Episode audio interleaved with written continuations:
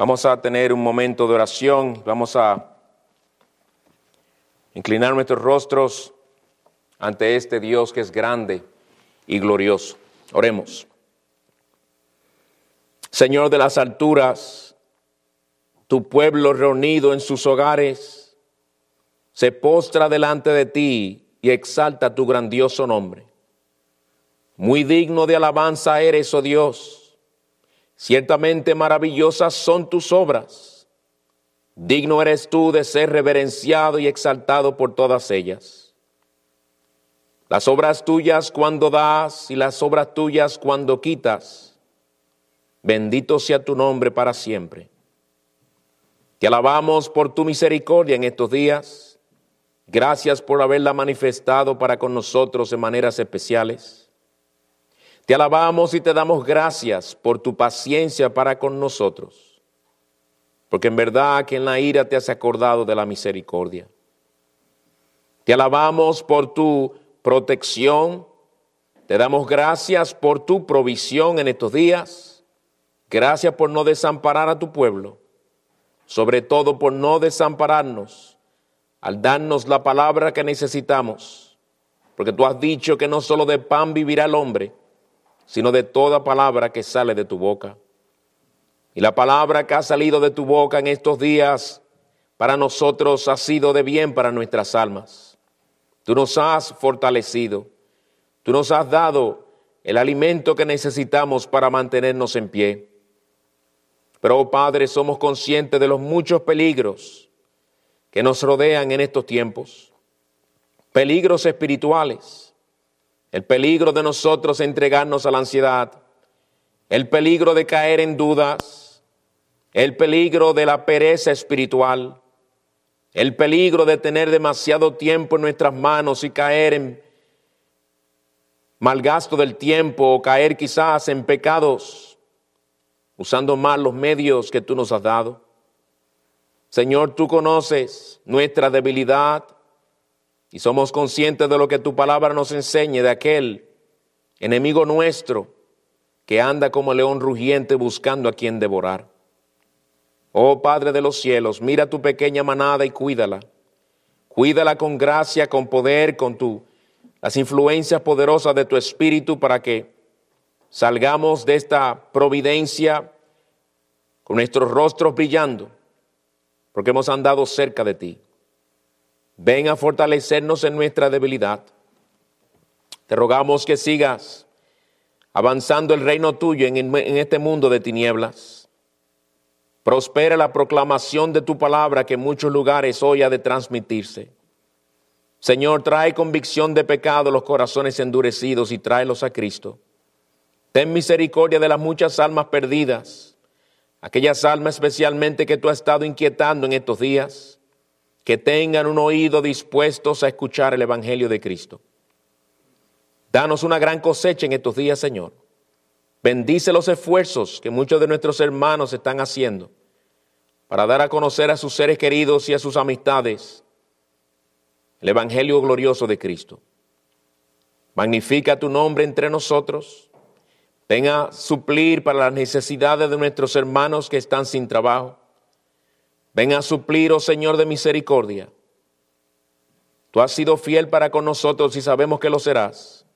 Y por eso hoy también te damos gracias por todas las misericordias que estamos a punto de disfrutar, porque son nuevas cada mañana.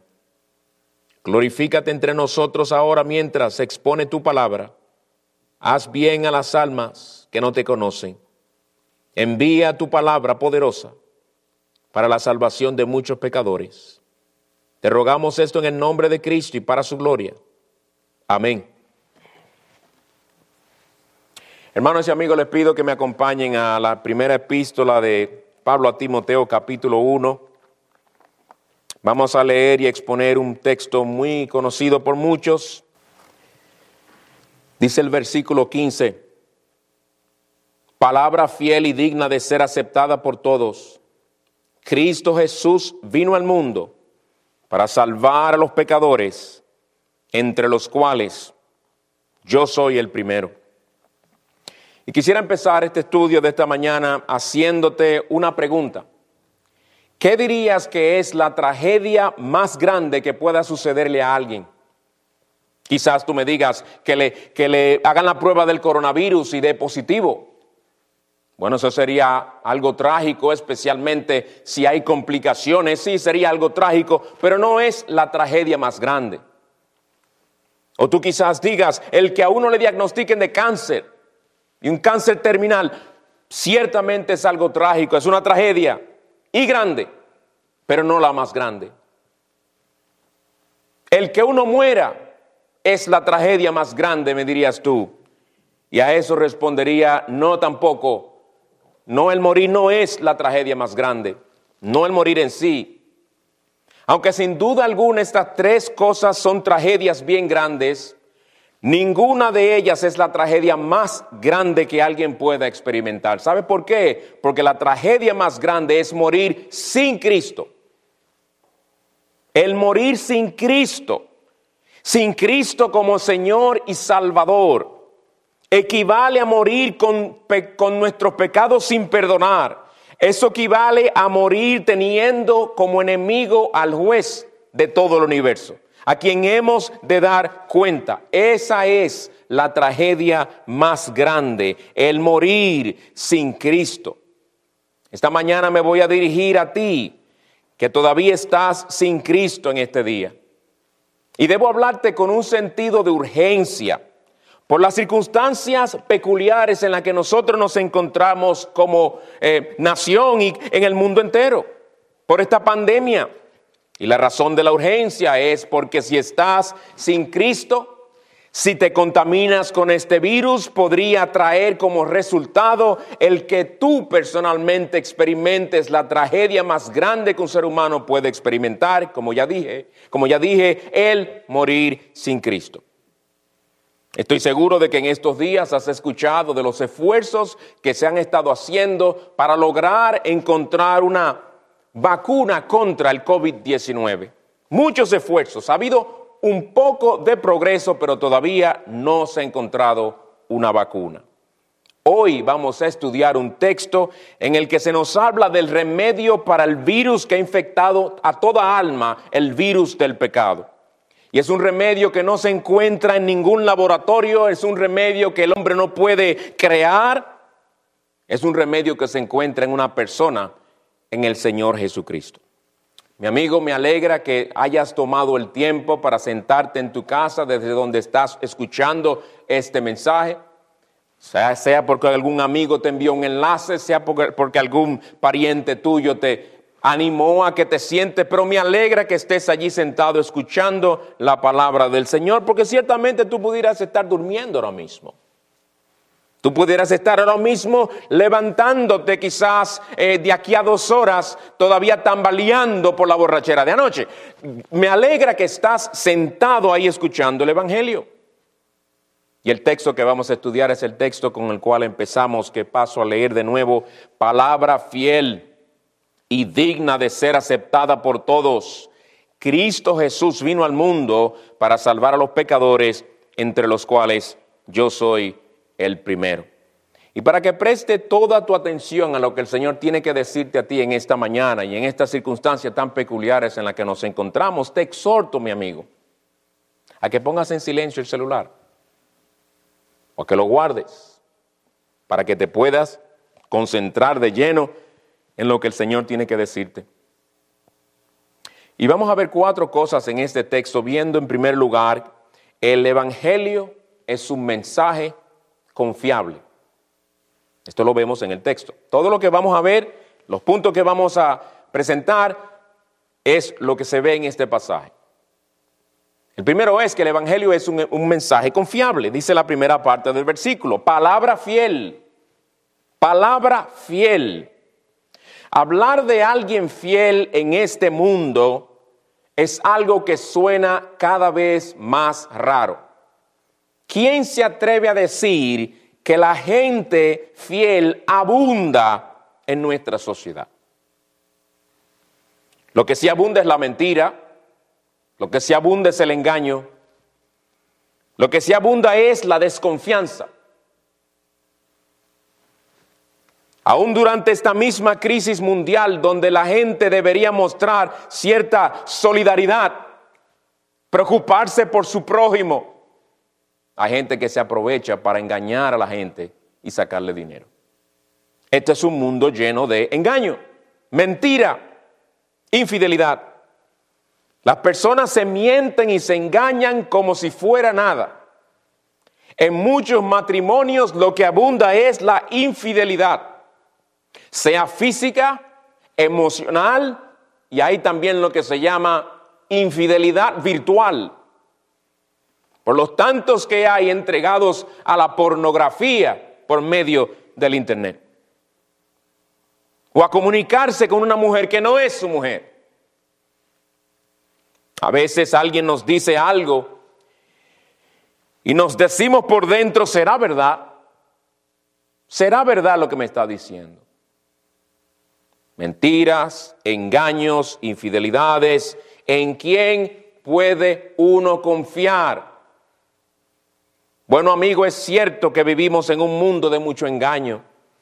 Pero hoy yo te quiero anunciar algo de lo que algo que este mundo necesita algo que se le ha dado a este mundo en lo que sí puede con toda certeza confiar, porque es ciertísimo y puede confiar sin temor a ser engañado.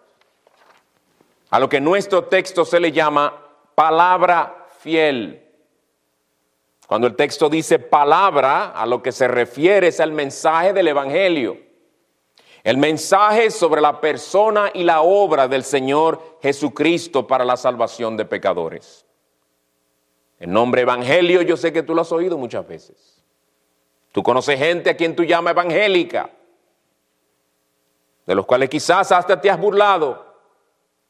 Sí, algunos de nosotros a veces hacemos cosas que dan razón a las personas reírse, porque son sandeces cuando nos desviamos de lo que la palabra de Dios dice. Proponiéndose a un lado, el Señor quiere hablarte hoy de un mensaje que es en sí fiel, confiable. El mensaje, del, el mensaje, el Evangelio es el único mensaje de salvación que es fiel y verdadero. Hay muchos mensajes de salvación por ahí, pero son un engaño. Todo otro mensaje en el que se prometa al hombre salvación que no sea el Evangelio de Cristo no es un mensaje fiel, no es verdadero, no es digno de nuestra confianza, sino un engaño. Especialmente esos mensajes que te hacen a ti tu propio Salvador. Que en vez de llevarte a mirar fuera de ti mismo y poner tus ojos y tu confianza en Cristo y su obra, te llaman a poner tu mirada dentro de ti mismo y tratar de encontrar allí en el fondo tu supuesta bondad, tu supuesta justicia, lo muy bueno que eres y lo mucho que Dios te ama por ello. Estos son engaños. El mensaje del Evangelio lo ha revelado el Dios, que es el Dios de toda verdad. Es un mensaje cuyo enfoque principal es la persona y la obra de Cristo. Sí, Jesucristo, aquel que hablando de sí mismo dijo, yo soy la verdad, yo soy la verdad, el camino, la verdad y la vida, no una entre las tantas verdades, sino la verdad. Esto quiere decir, amigo, que lo que tú vas a escuchar esta mañana de este texto de la Biblia es algo en lo que tú puedes confiar plenamente. Es algo de lo que tú puedes estar seguro en verdad, porque no fui yo que me lo inventé, es el Dios de toda verdad que te lo ha revelado. Sea que Dios te diga algo de Él mismo o de, o de tu persona, algo sobre su glorioso ser como de tu necesidad, créelo, porque es su palabra fiel. El mensaje del Evangelio es fiel y verdadero. Y como dije, es el único mensaje de salvación que es verdadero. No creerlo equivale a escoger creer el engaño. Y creer el engaño sobre la verdadera condición de tu alma y sobre el único camino al cielo trae consigo consecuencias eternas horribles. Es decir, que esto no es un asunto opcional No es que yo te voy a presentar un mensaje con respecto al cual tú podrás decir, bueno, lo voy a pensar, lo voy a considerar. Gracias por su buena intención. Yo sé que usted quiere hacerme bien, pero yo voy a ver si eso me conviene. Actuar de esa manera o reaccionar de esa manera frente al mensaje del Evangelio es lo mismo que rechazarlo. Y rechazarlo es creer la mentira, porque este es el único mensaje de salvación que es digno de toda confianza. El Evangelio es un mensaje confiable según este texto. En segundo lugar, el, Evangelio es un mensaje para todos. El Evangelio es un mensaje para todos. Palabra fiel y digna de ser aceptada por todos. Por ser el mensaje del Evangelio un mensaje divino y por consiguiente fiel y verdadero, es un mensaje digno de que todo ser humano lo acepte completa e incondicionalmente. Esta es la clase de aceptación que merece el glorioso Evangelio de Cristo. Es tan fiel, tan veraz, tan digno de confianza, que merece que todo ser humano lo reciba sin cuestionamiento alguno. Sin embargo, qué triste es lo que vemos por todas partes. Donde quiera que uno mire encuentra desprecio hacia el Evangelio. La gente no quiere saber del Evangelio. Y puede que yo me esté dirigiendo a ti en esta mañana como uno de esos muchos que hasta ahora ha rechazado el Evangelio y tienes supuestas razones para rechazarlo. Las personas no quieren oírlo, no quieren saber de él, detestan su mensaje, aborrecen sus exigencias mi amigo, en esta mañana el Dios que te creó dice que quiere que escuches este mensaje que merece que tanto tú como toda persona lo acepte. El mensaje del Evangelio seguirá siendo digno de aceptación, aunque destruyan todas las Biblias que hay en el mundo, aunque maten a todos los cristianos que lo proclamen y es porque el mensaje del Evangelio no cambia, así como su autor no cambia. Es el mensaje de salvación que viene de aquel que es veraz. El Dios que es un Dios de amor, de misericordia y de gracia. El Dios que siempre te ha hecho bien y te ha mostrado compasión para con tu vida. El Dios que según la Biblia no se goza en la muerte del impío, sino en que el impío se vuelva y viva un mensaje de buenas noticias que a todos les incumbe escuchar y aceptar. Y es un mensaje que el Dios de misericordia nos manda a nosotros a proclamártelo, a proclamártelo con fidelidad y a proclamártelo con toda claridad, porque es digno de ser aceptado, porque es el mensaje confiable que viene del Dios verás. Veamos en, tercer lugar la esencia del mensaje del Evangelio. ¿En qué consiste ese mensaje? ¿Qué es lo que proclama? ¿Qué es lo que dice? El texto mismo lo dice, volvamos a él. Primera Timoteo 1:15.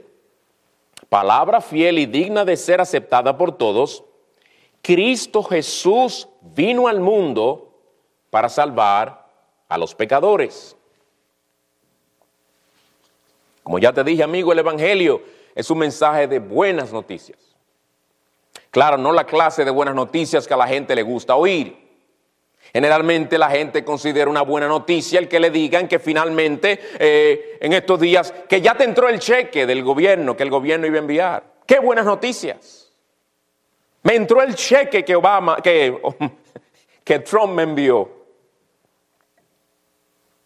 Generalmente la gente considera una buena noticia el que le digan que le dieron un aumento en el trabajo, o el que se ganaron la lotería, o el que alguien les pagó unas vacaciones a Europa. Tremendas noticias. Cosas temporales, cosas materiales. Las buenas noticias del Evangelio tienen que ver principalmente con lo que vino a hacer al mundo nuestro Señor Jesucristo, el Hijo de Dios. ¿Y a qué vino Él al mundo? ¿Acaso a ser un mero ejemplo para la humanidad? ¿Acaso a ser un filántropo? ¿Acaso a ser un buen maestro?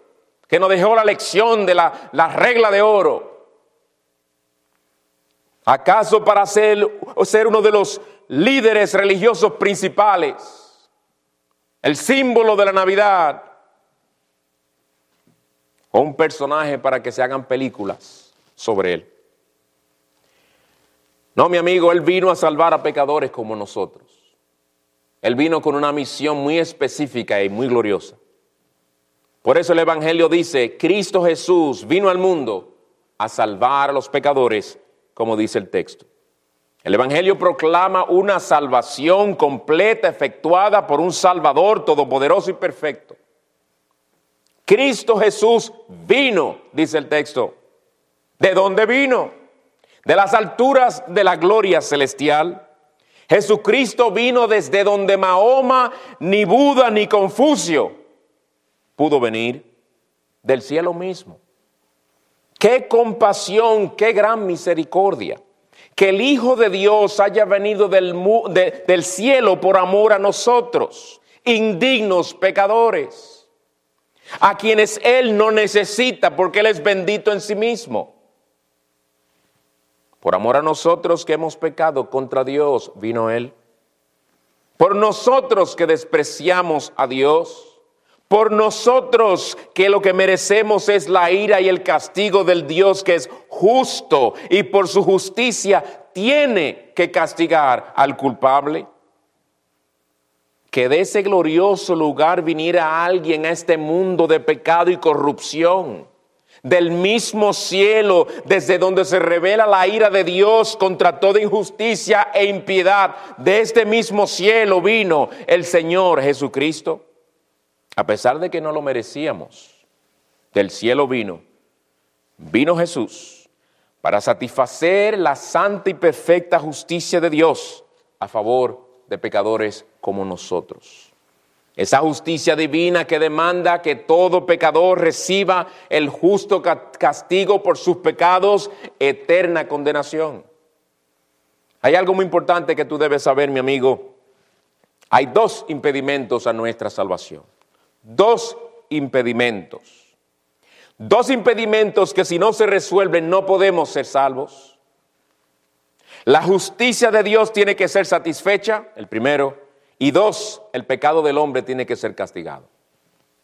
¿Cómo tú piensas resolver esos dos impedimentos?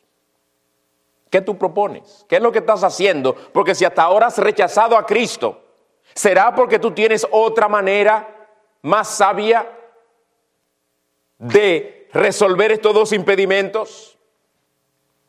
¿Acaso tratando de ser bueno ahora y de vivir una, una, vida más responsable ahora en comparación con tu vida de antes? ¿Qué es lo que estás tratando de hacer? Quizás acercándote un poco más a Dios en estos tiempos de esta pandemia, quizás eso te gane el favor de Dios. ¿Es esa tu esperanza? Desiste porque no vas a llegar al cielo por medio de ello. Estos dos impedimentos, la justicia de Dios tiene que ser satisfecha, el pecado del hombre tiene que ser castigado. La justicia de Dios dice, el alma que peca morirá. ¿Y quién no ha pecado? Todos estamos bajo condena de muerte eterna por causa de nuestro pecado. ¿Y qué hace Dios en su misericordia? El Hijo eterno de Dios se hace hombre el creador se hace criatura sin dejar de ser el creador. El omnipotente se viste de debilidad sin dejar su omnipotencia. El rey de reyes se hace un siervo humilde sin dejar de ser el rey. Y este bendito Señor cumplió la ley perfecta de Dios a perfección, la cual nosotros quebrantamos y no podemos guardar. Y además este Salvador cargó sobre sí la ira de Dios por nuestros pecados en la cruz del Calvario. Él satisfizo la justicia de Dios. Él pagó por los pecados de su pueblo. Él solo, sin la ayuda de nadie, vino a ser el único Salvador de pecadores, el Salvador que tú necesitas y yo necesito. Al haber venido, obedecido, muerto y resucitado, hizo todo lo necesario para quitar estos dos impedimentos, de modo que no hay razón por la cual perdernos para siempre en el infierno cuando hay un Salvador todopoderoso y suficiente como Cristo. Amigo, espero que hayas entendido lo que hasta ahora te he dicho. He tratado de explicártelo en la manera más clara y simple que pueda. Hemos visto en primer lugar que el, Evangelio es un mensaje confiable, palabra fiel. El Evangelio en segundo lugar es un mensaje para todos, digno de ser aceptado por todos. Tres, la esencia del Evangelio. Cristo vino al mundo a salvar a los pecadores. Cuarto y último lugar, la, la aplicación del Evangelio es personal. La aplicación del Evangelio es personal. Miren el texto de nuevo. Palabra fiel y digna de ser aceptada por todos. Cristo Jesús vino al mundo para salvar a los pecadores. Me quiero concentrar ahora en esta parte. Entre los cuales yo soy el primero. Hay muchas personas que no tienen ningún problema en admitir que todos somos pecadores. Puede ser que tú seas una de esas personas a quienes muchas veces se le escucha decir, todos somos pecadores, todos somos imperfectos. Te voy a leer algo que alguien dijo. Lo escuché yo. Está en el internet. Lo entrevistaron al individuo. Oye lo que él dijo. A ver si tú no estás de acuerdo. Yo creo que hay maldad en la naturaleza humana. Este es un mundo de maldad y en un mundo de maldad nace gente mala. ¿Te diste cuenta lo general que él es? ¿Te diste cuenta que él admite que este es un mundo malo? Dice que la naturaleza humana, hay maldad en la naturaleza humana, que el que nace en este mundo nace eh, con maldad. Él reconoce lo que quizás tú siempre has reconocido, que todos somos pecadores. ¿Tú sabes quién fue que dijo eso? Richard Ramírez, el asesino en serie de los años 80, quien fue un violador, un asesino que mató 14 personas en una manera violentísima. Lo entrevistaron y él dijo, básicamente, todos somos pecadores, lo mismo que tú dices también. Pero si tú te compararas con este asesino en serie, tú eres un santo. Tú eres muy bueno. Y ese es nuestro problema como seres humanos y como pecadores, que nos encanta compararnos con lo peor de la sociedad para vernos buenos. Y al vernos buenos, y ahí está el engaño, nos creemos aceptos delante de Dios. Porque hemos creído la mentira que el que llega al cielo es aquel que se porta bien aquí. Que el que llega al cielo es porque ganó puntos con Dios por su buena conducta. Por eso es un engaño del Satanás. Ese es el engaño que muchos han creído y han terminado en el infierno. Porque no han creído el mensaje del Evangelio. Te has dado cuenta en lo que hasta ahora hemos estudiado de ese texto, que en ningún momento dice de lo bueno que somos. La referencia casi a nosotros aquí mismo es llamándonos pecadores que necesitan salvación porque Cristo vino a salvar a los pecadores.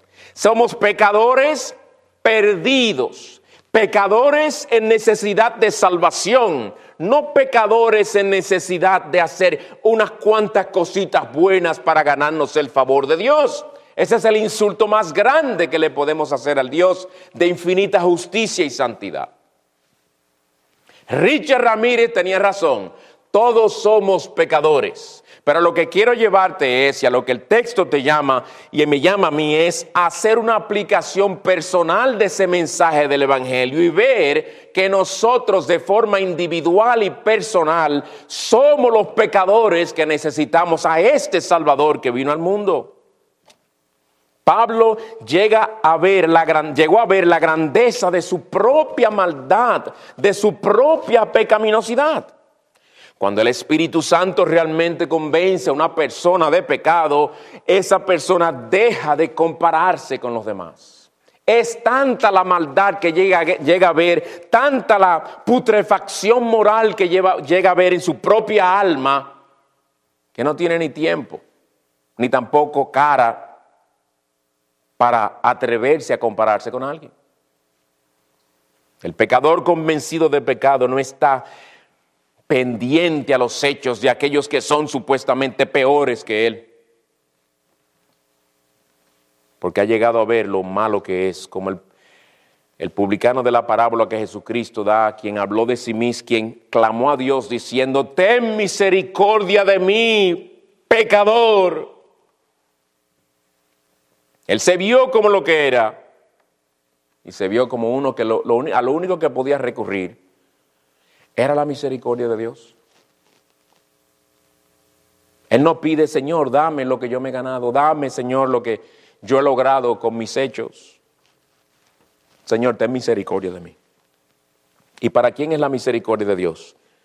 Para los miserables, para los que ven su miseria, para los que ven su profunda necesidad. Esta fue la experiencia de Pablo, quien habla en este texto.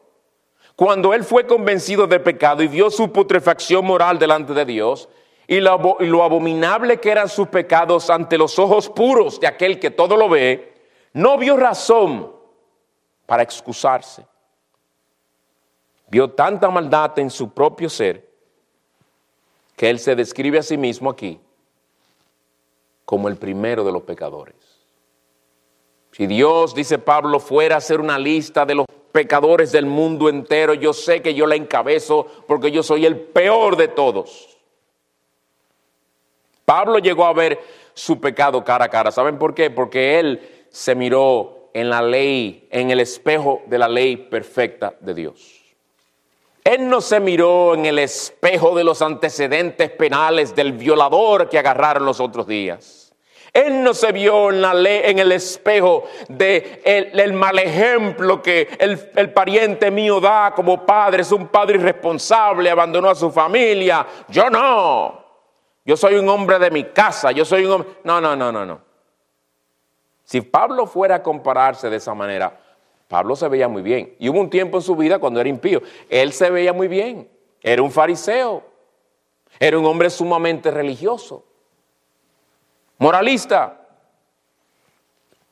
Pero cuando él se vio ante la, ah, frente a la esplendorosa gloria de Cristo y su pureza, la justicia que él creía que tenía le lució como lo que en verdad era delante de Dios, trapos asquerosos y es curioso que Pablo no cambió de opinión sobre sí mismo después de pasar los años y crecer en santidad y crecer en su amor por el Señor. No, no. Fíjense que en el texto él no dice, cuando yo me convertí, yo era el peor de los pecadores. Él no dice eso.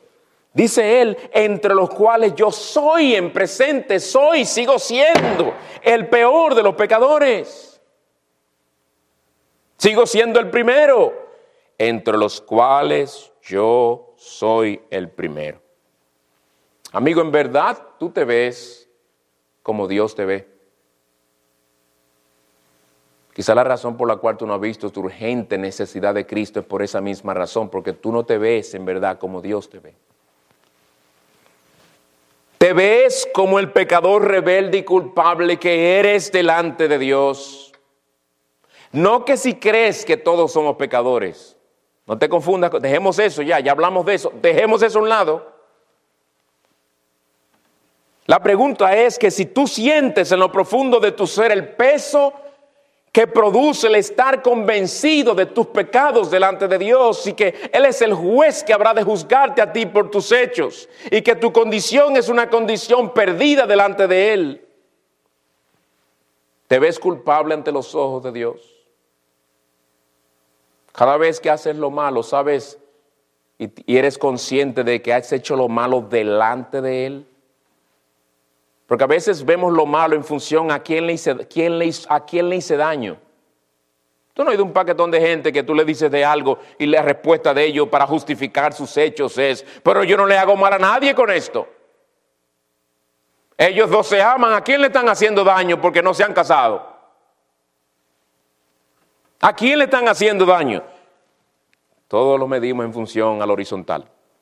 Pero como Dios no importa, como no importa lo que piensa el que me creó en el vientre de mi madre y me sostiene con vida, como no importa lo que piensa de mí aquel que me va a juzgar mis pensamientos, mis intenciones y mis hechos en el día final, ¿cómo que no importa? Claro que sí importa lo que Dios piensa de mí. Soy criatura suya, Él es dueño de mi vida y mi existencia. Yo tengo la obligación de vivir para Él, para agradarle a Él y glorificarle a Él, al igual que tú. Piensa siempre en función a lo que Dios piensa sobre ti y verás la diferencia. Porque esta es la única manera en la que tú podrás realmente ver tu gran necesidad de que Cristo te salve. Porque es entonces que vas a ver lo muy pecador que eres. O cuando estás haciendo eso con tu teléfono, con tu computadora y estás entrando en ese mundo de perversión carnal, ¿a quién le hago yo daño? En primer lugar, si vamos a hablar de daño, te estás haciendo daño a ti mismo, estás endureciéndote más en tu pecado. Pero esto no es asunto de daño. ¿Contra quién peco es la pregunta? Pecas contra Dios. Pecas contra Dios. ¿Qué es lo que ha llevado en estos días a muchas personas a salir corriendo desesperadamente a un centro a hacerse la prueba del coronavirus? ¿Qué es lo que lo ha llevado a ellos a decir, tengo que ir a hacerme la prueba? Los síntomas que sienten. ¿Qué es lo que te va a llevar a ti a ver tu necesidad de ir a Cristo inmediatamente, ahora, hoy? es el ver los síntomas de tu pecado, es el ver la putrefacción moral tuya delante de Dios. Por eso nuestro texto dice, Cristo Jesús vino al mundo a salvar a los que se ayudan a sí mismos, no. A salvar a la gente que lo admira a Él, no.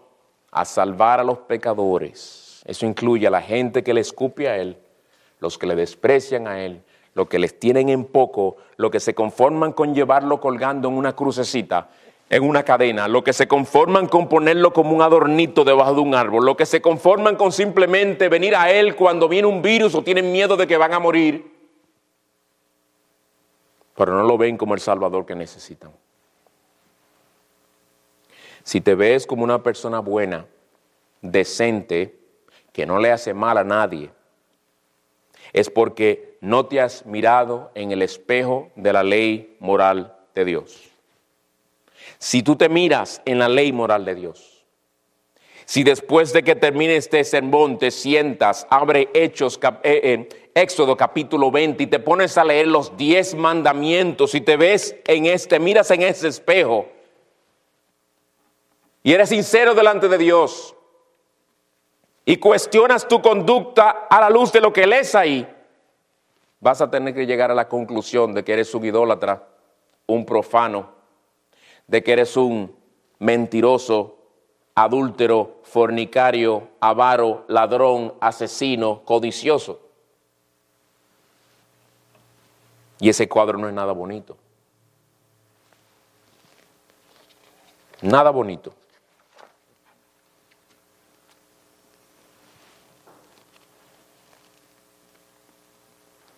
Quizás tú piensas que Dios está contento contigo y que tú le eres acepto. Porque en estos días de la pandemia tú has estado orando a Dios como antes no hacías. Y has estado orando para pedirle que te cuide, para pedirle que te provea, para pedirle, pedirle y pedirle. Te digo, mi amigo, no confíes en que Dios te acepta por eso. Dios no salva a alguien porque le ora de vez en cuando por temor a un virus. No confíes en que en estos días con mayor regularidad estás mencionando el nombre de Dios. Bueno, si Dios quiere cuando salgamos de esto. Eh, eh, yo espero que no me dé este virus. Dios primero, ¿verdad? Que Dios nos ampare a todos. Que Dios, Dios, Dios, Dios por todos lados a modo de superstición o de amuleto de la buena suerte para que no se me pegue el coronavirus. Dios no salva a nadie por usar su nombre a conveniencia. Es más, ni confíes en el hecho de que hoy estuviste dispuesto a sentarte por unos minutos a escuchar la palabra un domingo. Dios tiene que estar muy contento conmigo. Ninguna de estas cosas gana en el favor de Dios. Escucha bien lo que el mensaje del Evangelio dice, porque no es eso lo que Dios demanda. No es eso lo que Dios te pide para tú hallar salvación en Cristo. Él demanda fe y arrepentimiento confianza total y absoluta en la persona y obra del Señor Jesucristo y que tú te vuelvas de tus pecados, abandones tus pecados, confiese tus pecados para que hayes perdón y salvación.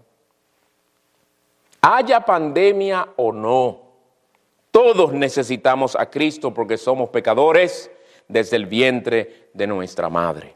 Te digo esto porque yo no quiero que lo que te esté animando a buscar a Cristo sea tu deseo de, no enfermarte. Yo quiero que tú busques a Cristo porque sabes que sin Él estás perdido. Porque sin Él la ira de Dios está sobre ti por tus pecados. Que le busques porque sabes que Él es el Salvador misericordioso el que limpia de la culpa del pecado, el que reconcilia al pecador con Dios, el único que puede dar vida eterna. Recuerda que vas a morir, sea por vejez, sea por un derrame, sea por un accidente o sea por el coronavirus, no sabemos.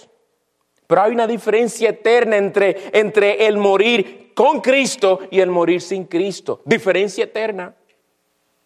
Mi amigo, no sigas jugando con el destino eterno de tu alma cuando sabes que la muerte anda rondando muy cerca de nosotros en estos días. Dios ha reclamado muchas almas en estos días, muchas almas. Miles de almas Dios ha reclamado por medio de algo microscópico como el coronavirus. Esta providencia entonces te llama a ti a tomar en serio tu condición delante de Dios. Dios no ha traído esto para que tú le lances una oracioncita por aquí, oracioncita por allí para cumplir con Dios o como para, o como para tratar de apaciguar a Dios. El único que puede apaciguar la ira de Dios es Jesucristo por medio de su obra. Solamente confiando en Él tú puedes ser reconciliado con Dios. Esta providencia te llama a tomar en serio al Señor Jesucristo, a quien has estado despreciando. Es por lo grande que es su misericordia que tú estás todavía saludable. Tú le has dado gracias a Él por eso. Es por su misericordia que tú no estás en un ventilador sedado sin saber lo que está pasando contigo.